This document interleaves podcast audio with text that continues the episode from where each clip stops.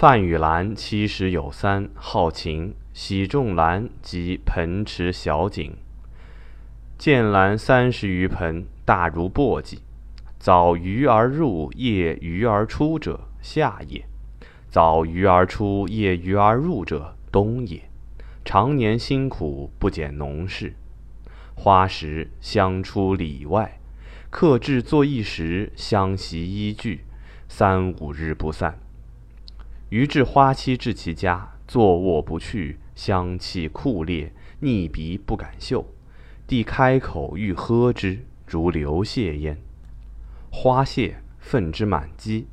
余不忍泣，与雨兰谋曰：“有面可煎，有蜜可沁，有火可备，奈何不食之耶？”雨兰首肯于言。雨兰少年学琴于王明泉，能弹《汉宫秋》《山居吟》《水龙吟》三曲。后见王本无琴，大称善，尽弃所学而学焉。半年学石上流泉一曲，声色犹棘手。王本无趣，玄意忘之。旧所学又锐意去之，不能复记忆。究竟终无一字，终日抚琴，但和弦而已。所叙小景有豆板黄杨，枝干苍古奇妙，盆石称之。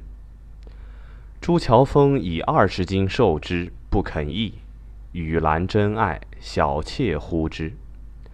于墙界摘头三月，枯其垂一干。于傲息，即余归雨兰。